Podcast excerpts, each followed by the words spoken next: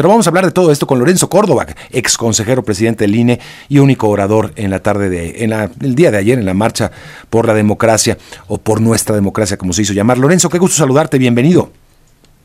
Mario, qué gusto saludarte, al contrario, un, un, abrazo afectuoso. Pues parecía algo, algo bastante telegrafiado lo que iba a responder el presidente, ¿no? Pues más obvio ni el, ni el agua, ¿no? O sea, pues ya sabía, o sea, el presidente desde hace cuatro años y medio, cinco, ha construido un script. Eh, ayer yo lo mencioné en mi intervención justamente. Eh, que es la de dividir al país eh, en lugar de unirlo, en lugar de asumir que el gobierno no es el gobierno de un, una parte, claro que tiene ciertas, y es legítimo que tenga ciertas eh, posturas políticas y demás, pero es un gobierno común, ¿no? Eh, y vaya, pues esa es la lógica que se ha que pretendido. Eh, asumir que la nación mexicana solamente son algunos, que solamente algunos tienen derecho, como lo acabamos de escuchar, porque según esto son moralmente superiores o qué sé yo, pretender que los demás no tienen cabida, pretender que la constitución es de la mayoría del momento y no el arreglo político eh, que implica las garantías para todas y todos de que tenemos cabida en una sociedad, eh, en un país, con respeto a nuestras libertades y derechos. Y por cierto, ayer también, pues hasta la bandera, ¿no? Es este propiedad de algunos ahora, así lo asumen, ¿no? Y por eso se les escatima por segunda ocasión consecutiva pues, a una ciudadanía que sin pretender hacer eh, eh, proselitismo político, sí política, defender la democracia y la, las instituciones de la democracia y la constitución entendida como el espacio de todas y todos, es hacer política. Mm. Pero bueno, pues hasta la bandera nos, eh, nos, escatima, ¿no? Creen que es propiedad de parte, ¿no? Pero bueno, eso es, eso es previsible. mira, Mario, normalmente, hoy lo escribe Jesús Silva Herzog en su columna eh, eh, de una manera, y lo dice de manera muy clara, ¿no? Los autoritarios no, no debaten, no discuten, los autoritarios descalifican. Eh, y pues mm, ayer lo vimos, ¿no? El presidente llamando a quienes estaban, a quienes acudieron a esta manifestación ciudadana, alcahuetes, una candidata que llama la atención, ¿no? Porque pues se supone que lo que vendrán serán las campañas y en las campañas los candidatos buscan convencer a las y los ciudadanos para que les den su voto, ¿no? Una candidata descalificando diciendo que hay eh, hipócritas y, eh, eh, farsantes, en fin, pues mm, son modos de hacer política profundamente autoritarios. Y eso es justo en contra de ese modo de hacer política, entre otras cosas, por la que la ciudadanía ayer se expresó públicamente, ¿no? Ah, hablaba el presidente desde ayer y hoy lo reitera de esta democracia, este concepto de democracia, que democracia, hay varias democracias, o, o, lo que él llama oligarquías, que hay democracias de unos y hay democracias del pueblo. Este ha pasado eso en el país, hemos vivido también en momentos donde se trata de fingir con una democracia inexistente, ¿no? Este, por eso en algún momento pues sí, de ahí venimos. De ahí venimos hace 30 años, justamente es a donde se nos quiere regresar, se nos quiere regresar a una época en la que no había instituciones que controlaban al poder. Todos los órganos constitucionales autónomos hoy ejercen atribuciones que se sacaron del ejecutivo eh, autoritario del pasado y ahora se quieren regresar al gobierno. Antes eh, las elecciones las hacían órganos parciales, eh, los órganos del Poder Judicial estaban sesgados políticamente y ahora para volver a hacerlo pues se les quiere elegir, pues ¿quién los va a elegir? ¿Quién los va a, proponer? Pues los, el partido mayoritario, evidentemente, que es el que tiene la fuerza electoral para empujar a ciertas candidaturas. Es decir, es a donde justamente se nos quiere regresar. No, no, hay que decirlo con todas las letras, aquello no era democracia, Mario. Y eso, eh, mira, a mí me llama mucho la atención, ¿no? Porque luego suelen invocar a mi padre. Mi padre, yo fui alumno de mi padre, yo fui alumno de mi padre. Y quien haya sido alumno de mi padre sabe que nos ponía a leer a los clásicos. Y el que inventó el término moderno de pueblo fue Rousseau. ¿Y sabes cómo definía Rousseau al pueblo? Como la reunión de todos los ciudadanos, no de unos, de todos. Bueno, hay quienes se dicen alumnos de mi padre y evidentemente pues o fueron malos alumnos y no leyeron lo que nos ponía a leer o pues nomás no entendieron nada. Pero bueno, cada quien, cada eh, quien. Pero es, va, muy acorde, ¿no? A lo que hemos escuchado este, del discurso no hay nada nuevo. es exactamente lo mismo. Se veía venir, pues claro. No, y, ese uso del pueblo, esa entelequia, este, que se usa, eh, pues, eh, eh, conforme le conviene, ¿no? Al, gobernante. Y no, no, pues nada más al presidente. Que es una concepción, que es una, que es una concepción fascista, Mario, ¿eh? Mm. El pueblo somos nosotros. ¿no? Híjole, ay, el pueblo somos todos, hasta donde yo me acordé. Cuidado. No, pero ¿eh? cuando ya llegas a decir que, que el pueblo eh, eres tú y que, y que ya eh, tú hablas por el pueblo porque por tus venas corre el pueblo, ya estamos hablando de otra cosa casi mística, ¿no? Ya es otra cosa ya, estamos en otra en otro en otro terreno democrático, ya no sé si es democracia cómo llamarla. No, no, ya eso ya no es democracia, al contrario, es justamente la antidemocracia, es el fascismo, pero bueno, ya no nos metamos en eso. Sí, sí, sí, no, ya para qué, para qué. Oye, porque ya nos vamos a acabar en el Vaticano yendo a pedir cosas, no sé qué, pero bueno. Oye, a ver, eh, Está de moda. sí, ya, ya, la, ya, se borra la línea ¿no? que, hemos este, tratado de respetar tanto tiempo. Pero bueno, eh, es el momento en el que se da la, marcha. Eh, también habla, como tú lo dices, es política, evidentemente es política. Pero sí, si hay una crítica, pues es en el momento y es, es una muestra de músculo opositor, lo que vimos ayer, Lorenzo. No, no, no, no, eso sí es, es, eso, plantear eso sería caer eh, Mario, justamente en el discurso de descalificación que se busca construir desde, el, desde Palacio y desde el oficialismo. A ver, ayer se dijo con todas las letras, esto no es una marcha eh, en favor de una candidatura o en contra de otra. Esto no es una marcha, ni siquiera, no fue una manifestación ni siquiera en contra del gobierno. Es en contra de eso sí, de un paquete de reformas profundamente regresivo que no quiere regresar a la época del partido hegemónico eh, y del México autoritario que dejamos con muchas luchas de esfuerzo atrás. Eh, em, eh, mira, a ver, te lo digo así, no voy a decir sus nombres porque no los quiero colocar en, en, una especie de juicio político. Yo ayer me dio muchísimo gusto encontrarme amigos, porque tengo buenos amigos en las filas del morenismo, en esa manifestación. Es que se dijo desde el momento, esta no es una manifestación de la oposición, es una manifestación de todos aquellos ciudadanos eh, que creen que pues, lo que se ha construido, si bien es mejorable, pues vale la pena defenderlo.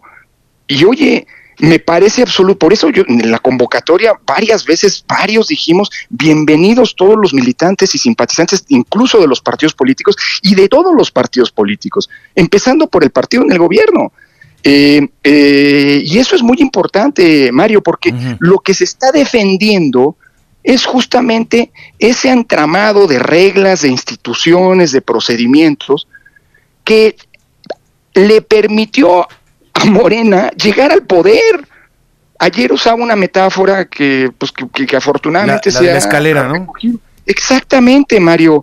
O sea, nos pasamos 30 años construyendo una escalera eh, eh, cada vez más fuerte, cada vez más robusta, cada vez más sólida, para que quien tuviera los votos llegara al primer piso. Lo que no se vale es utilizar, aprovecharse de toda esa construcción democrática para llegar al poder y desde el poder desmantelarla para que no llegue nadie más. Eso es justamente lo que está defendiendo. Y yo creo que hay muchos, eh, incluso en Morena, te digo, ayer me dio mucho gusto ver amigos muy sensatos, este, de mucho tiempo atrás, que hoy militan en Morena, eh, que, que estuvieron allí porque creen que eso hay que defenderlo, porque eso es lo que les permitió a ellos llegar al poder. No, bueno, es que sí, en este, en esta época de polarización, pues es muy difícil decir yo soy eh, seguidor de Morena y de la Cuarta Transformación y este y no apoyo algunas de las propuestas del presidente, pues sería casi suicida, ¿no? Es eh, por, por, porque se ha generado eso. o al revés. Públicamente. Este, tal vez yo pueda coincidir o alguien pueda coincidir con algunas de las propuestas que envió el presidente López Obrador, como llevar a rango constitucional alguna de las becas o alguno de los apoyos. Podría ser, ¿no? Este, pero, pero públicamente casi no se puede decir. Es que ese es el problema, esa es la trampa que se ha construido y en eso, mira, yo no, yo no sé si ha sido exitosas alguna. Yo creo que hay cosas que se ha hecho bien en el gobierno, ¿eh? O sea, por ejemplo, romper el mito de que los salarios mínimos iban a, a detonar la inflación, pues fue algo muy importante. Lo de los salarios mínimos no es una propuesta de este gobierno ni del propio presidente, eso se ha planteado desde hace de muchas no, y ha sido muchos cambios legales a lo cambio a lo largo del tiempo, ¿eh? Este, sí, claro, claro, claro, pero pero creo que hay que reconocer que se tomó la decisión desde el gobierno y bueno se rompió ese mito, no ha pasado nada, se han mejorado ciertas condiciones y habrá que seguir avanzando en ese sentido. Pero bueno, a ver, de ahí a decir que o, o, apoyas en todo al gobierno o en consecuencia eres un opositor absoluto del gobierno, pues es que el mundo, esa es justo la trampa. Lo que te quiero decir es que si una política lamentablemente ha sido exitosa del actual gobierno, del actual presidente, ha sido la de dividir al país entre los que están con él y los que están en su contra. Eh, y eso es muy grave, porque eh, el siguiente paso es descalificar a los de enfrente. Es justamente lo que está ocurriendo. A ver, ayer se pusieron propuestas, se habló de temas concretos y enfrente lo único que se tiene es descalificación. Que si son achichincles, que si son eh, eh, oligarcas, que si son, eh, ¿cómo se dijo ayer? Fraudulentos, que si son hipócritas. A ver, más ideas, más debate, menos descalificación, ¿no? Porque la descalificación es el arma por excelencia del autoritario. Y eso es justamente, lamentablemente, en lo que ha triunfado este gobierno. Sí, ha dividido la sociedad. Eh, pero bueno, yo creo que ayer lo que vimos fue una expresión pues, eh, eh, no partidista, aunque así se vaya a querer vender, sobre un tema que es un que está, o sea, no es una amenaza ficticia, ¿eh? Pues, las iniciativas de reforma del presidente que claramente quieren volver a un México que afortunadamente, digo yo, dejamos atrás, ahí están sobre la mesa. ¿eh? No, no son no son meros discursos ahí, ¿eh? o sea, son acciones concretas que se presentan. Vaya, sí, eh, difícil que transiten en esta, eh, digo, por la composición del Congreso, y también hay quienes lo ven muy complicado con las reglas del juego eh, hoy existentes en materia de, plurinominales y todo esto, de que, de que realmente Morena pueda tener una mayoría en ambas cámaras. Pero bueno, las propuestas ahí están. Esa es una ruta política que el presidente marca también, ¿no? Así es, así es, así es. Todos los ataques contra la democracia que en la historia han resultado exitosos, Mario, todos empezaron como propuestas minoritarias, ¿eh? Todos. Este, y cuidado, ¿eh? Porque a la postre, pues las minorías, es que esa es la democracia. Las minorías de hoy pueden ser las mayorías de mañana.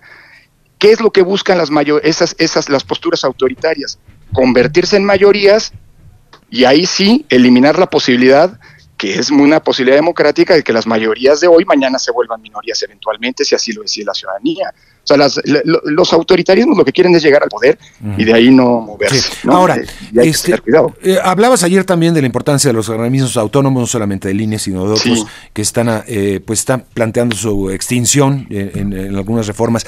La verdad es que también para que funcionen se necesita voluntad política, es decir, eh, en esta administración han sido disminuidos absolutamente estos organismos. Realmente, sí, si uno los ve así, pues, este, pues no, no están funcionando como deberían funcionar, no están defendiendo los del ciudadano como deberían, porque no hay voluntad política para hacerlo. A ver, Mario, yo te diría una cosa, que se pueden mejorar los órganos autónomos, sin duda, ¿eh? hasta el Poder Judicial, en fin, hay mucho por hacer. Por eso ayer yo retomaba lo de la, expresión de un eh, exfuncionario público, no menciono nombres, ¿para qué no? Este, no está aquí para defenderse, eh, que dice, que decía, las instituciones sí se tocan. Pues yo decía, claro que sí, pero si es para mejorarlas, si es para desmantelarlas, desaparecerlas, cooptarlas eh, o capturarlas como se pretende, pues no. Si es para eso, no. Si es para mejorarlas, discutamos cómo las mejoramos. Y yo creo que lo que ha venido ocurriendo, también lo mencioné ayer en mi intervención, eh, eh, es un ataque, un hostigamiento en contra de los órganos autónomos que se ha dado esencialmente en cinco planos, en cinco ejes, Mario. Primero, la descalificación pública. No sirven para nada, trabajan para la oposición, etc. Segundo, el hostigamiento contra sus titulares. Ahí están los ataúdes con las eh, caras de los ministros. A muchos se les ha amenazado con ir a sus domicilios, eh, el uso del, del brazo penal del Estado en su contra, etcétera juicios políticos, etcétera. Tercero, las restricciones presupuestales para tratar de asfixiarlos financieramente. Cuarto, las iniciativas de reforma, es decir, cambiar la ley o amenazar con cambiar la ley o la constitución como una manera de amagarlos, ¿no? Y quinto, pues la captura. Hay órganos que son, que lamentablemente, pues esos ya, ya se perdieron, ¿no? Ve la CNDH. No, bueno. Pues eso es un órgano convertido en, un, en, un, en una instancia de porrismo, ¿no? Para, de propaganda, quiero decir, porrismo en el sentido de echar porras, ¿no? Este, del gobierno, ¿no? Eh, o ministros que, pues, que ya abiertamente señalan que están ahí para eh, hacer y cumplir los intereses gubernamentales, etcétera. Entonces, todo eso está ocurriendo. Sí. Habría otra que... sería la obstaculización de, de, sus, eh, de su funcionamiento vía, vía eh, obstáculos legales, ¿no? para nombrar, no bueno, Sí, también. Sí, sí, Bueno, hubiéramos platicado antes, ayer hubiera mencionado seis puntos, Mario. Porque forma parte, ¿no? También de lo que se ha hecho. Claro, sí, sí, sí. claro, claro que sí, claro que sí. Hombre, este, a ver. Eh, por una línea, recordarás, ¿no? Exactamente, en algunos organismos cuando el entonces secretario de Gobernación iba y daba línea al Senado diciendo, a ver, aquí nos vamos a hacer guajes para no elegirlos y punto, ¿no? Totalmente, es que ese es el otro grave problema. Y por cierto, no vayamos tan lejos, están las, estamos en temporada electoral. Oye, hay que recordar que por una instrucción del gobierno, porque como bien lo mencionas, pues lamentablemente la mayoría que oigo eh, está en las cámaras, es la mayoría de no le movemos ni una coma a lo que nos manden desde el poder, ¿no? Desde el gobierno. Eh, por una instrucción del gobierno, que tú señalabas, se ha dejado de nombrar a, titulares. Hay más de 100, cerca de 140 nombramientos que están pendientes. Y ojo, todas las salas del Tribunal Electoral, todas sin excepción, las cinco salas regionales, la sala especializada y la sala superior, hoy tienen vacantes, no están funcionando como, no están integradas como lo pide la Constitución. En cada una de las salas regionales falta un magistrado. En, la sala especializada falta uno de los tres magistrados. O sea, el 30% no está nombrado. Y en la sala superior faltan dos de los siete magistrados. Por cierto, la propia ley pide que para calificar la elección presidencial se necesitan seis votos. Y claro, la propia ley da la salida.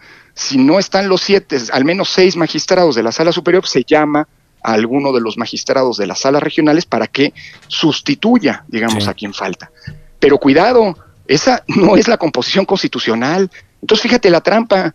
Si no les gustan las elecciones, al rato los resultados, al rato van a deslegitimar que el órgano que tiene que calificar la elección presidencial no estaba debidamente integrado. ¿Y quién? ¿Por culpa de quién? Por culpa de ellos mismos. A ver, Lorenzo, ¿está en riesgo el proceso electoral? ¿Tú, tú, lo, lo, considerarías así? Eh, eh, ¿Hay focos rojos en el proceso electoral? Sí, el primero de ellos es que eh, yo no creo que esta sea una elección de Estado como se ha dicho, entiendo el, la idea y no la, pero no, mira, una elección de Estado para mí es aquella en la que el gobierno organiza, eh, eh, cuenta los votos y eventualmente manipula los resultados. Y eso afortunadamente todavía no ocurre, aunque eso es lo que se pretende con este paquete de reformas. ¿eh? Eh, dicho lo anterior, lo que sí veo es que ayer decía el presidente, y hasta, bueno, parece una tomadura de pelo, ¿no? Es que no, yo no me voy a meter en los procesos electorales.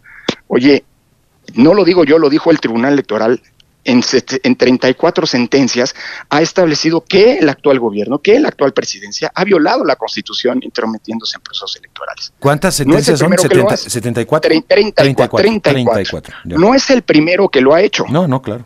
Calderón lo hizo dos veces. Fox Peña lo hizo dos veces. Fox todavía no existían esas reglas. Mm. O sea, justamente para evitar lo que hizo Fox, se pusieron las reglas actuales. Por cierto, quien las pidió es quien hoy nos gobierna.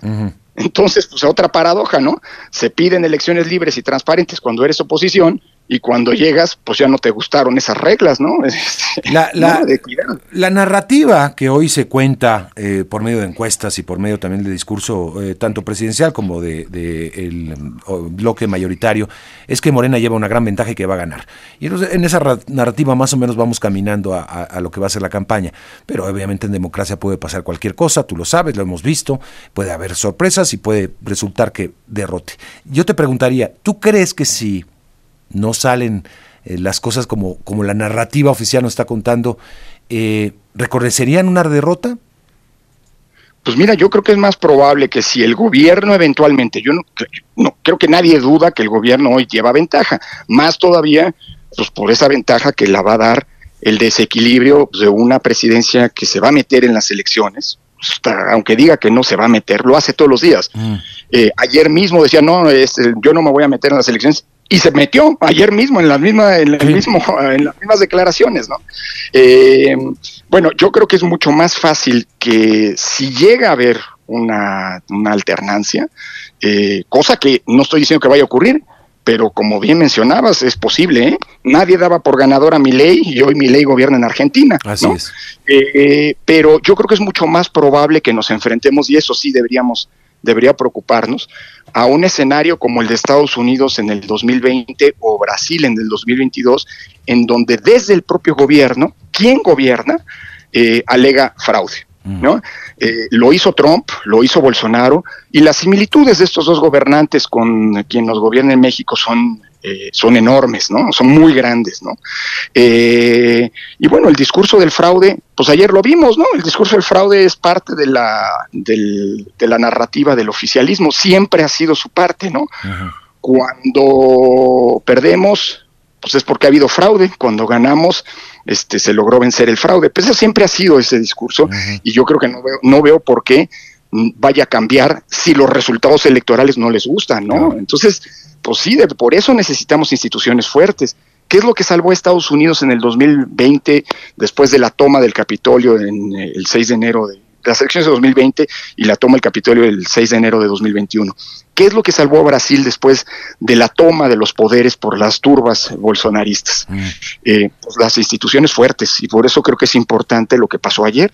Parte de la demanda de esta manifestación ciudadana era defender las instituciones, precisamente porque esas son la salvaguarda de la democracia. Los políticos no son la salvaguarda de la democracia, ¿eh? aunque te digan que tienen superioridad moral. No, no, lo que salva la democracia es la existencia de un entramado de instituciones fuerte, robusto, eh, confiable eh, y que garantice pues, la aplicación de la ley, ¿no? Porque la ley sí es la ley, como se decía ayer. Oye, y finalmente, Lorenzo, porque pues creo que es uno de los temas que está hoy y ha estado en las elecciones pasadas y ha estado en los últimos años. El, el dinero de procedencia ilícita en las campañas. Eh, hoy el presidente lo menciona, lo vuelve a sacar, este, me están atacando esto. Sí, hay, aparentemente hay una campaña coordinada también, es obvio, este, en ese tema, pero también hay datos preocupantes al respecto. Eh, es uno de los temas donde no se ha podido eh, tal vez pues hacer un método de, de, detección. Este, ¿Cómo lo estás viendo? ¿Esto, esto, ¿Es un problema en esta, en esta elección? ¿Lo estás viendo así? A ver, eh, Mario, yo te diría, el problema de, la relación dinero y política es un problema desde los orígenes de la democracia en la antigüedad clásica, desde siempre, digamos, ese es un problema que está allí y el eh, punto es cómo, eh, pues, digamos, minimizar, digámoslo así, que la, que la democracia o que la política dependa del dinero. Ese es el gran problema de fondo, primero. Segundo, tampoco es cierto que dinero o más dinero signifique triunfos electorales. La mejor prueba de que ello no es así, pues es el hecho de que hoy nos gobierna López Obrador. Eh, López, el presidente López Obrador, cuando era candidato pues, en el 2018, fue de las campañas la que menos gastó, de las, bueno, salvo si quitas a la del Bronco, ¿no? De Jaime Rodríguez. Pero de los tres principales bloques políticos, el que menos gastó fue López Obrador. Y es el que ganó la elección. Entonces, tampoco hay una correlación inmediata entre dinero y triunfos electorales. Dicho lo anterior, tercer punto, en México si algo hemos construido, aunque suene anticlimático, es un sistema de fiscalización de los recursos de las campañas y de los partidos de los más robustos que hay en el mundo. Es mejorable sin duda. Bueno, el problema que hoy están enfrentando, no lo digo yo, lo han dicho consejeros del INE, es la negativa de la UIF del actual gobierno, paradójicamente, para entregar información. ¿eh? O sea, en el actual gobierno, luego se dicen que no son iguales, pero el actual gobierno ha sido el más reticente en entregar la información al INE para el cumplimiento de sus tareas de fiscalización. La UIF, la Comisión Nacional Bancaria, la Fiscalía de Asuntos Electorales, no solamente no colaboran, sino en ocasiones incluso han litigado ante la Suprema Corte el no entregar la información al INE. Paradojas, ¿verdad? Pero bueno, luego se dice que no son iguales. Pero bueno, ahí están los datos, ¿eh? No estoy mintiendo y ahí se, eso puede comprobar. Dicho lo anterior, sin embargo, sin embargo, yo creo que el problema más que en el dinero está en la eventual irrupción de la criminalidad organizada en las campañas electorales y eventualmente en la pretensión de inhibir el voto. Mm. Por eso yo creo que salir a votar en México hoy es algo muy similar a lo que pasó en 1994, Mario. En aquel entonces recordarás que la violencia se instaló en la política. El surgimiento del movimiento zapatista, el asesinato de Colosio, hoy tan de moda, en fin, este como tema, ¿no? Eh, bueno, lo que pasó en el 94 fue que la gente salió a votar como nunca. De hecho, es la elección todavía que hoy sigue siendo la referencia en términos de participación electoral. Como nunca, casi el 80%, en lo que en su momento fue interpretado como el voto como un no a la violencia. Mm. Ojalá que asumamos que hoy salir a votar, a pesar de las amenazas de la, y de que la, de la criminalidad y que la violencia hoy es distinta, viene de fuentes distintas, pues ojalá asumamos que salir y votar libremente es una manera de decirle no a esa violencia que quiere, que amenaza nuestra democracia. Exactamente. Pues Lorenzo, fue un gusto conversar contigo, charlar esta mañana. Al contrario, Mario, como siempre, un placer. Gracias y hasta pronto. Seguiremos conversando, si me lo permites. Lorenzo Córdoba, ex consejero presidente del INE, quien fue el único orador de la marcha por la democracia o por nuestra democracia y que, pues, ya ha sido, ha provocado tantas reacciones, por supuesto, porque fue una movilización bastante importante lo que se vio, no solamente en la capital mexicana, sino en muchas otras ciudades del de, el país. Y sí, bueno, me parece que, eh, eh, si bien no fue el movimiento eh, abiertamente opositor o, electoral, se da en un contexto electoral y evidentemente también pues es una forma de, mostrar músculo. Eh, por parte de la oposición. Pero bueno, vámonos, eh, no, la oposición no partidista necesariamente.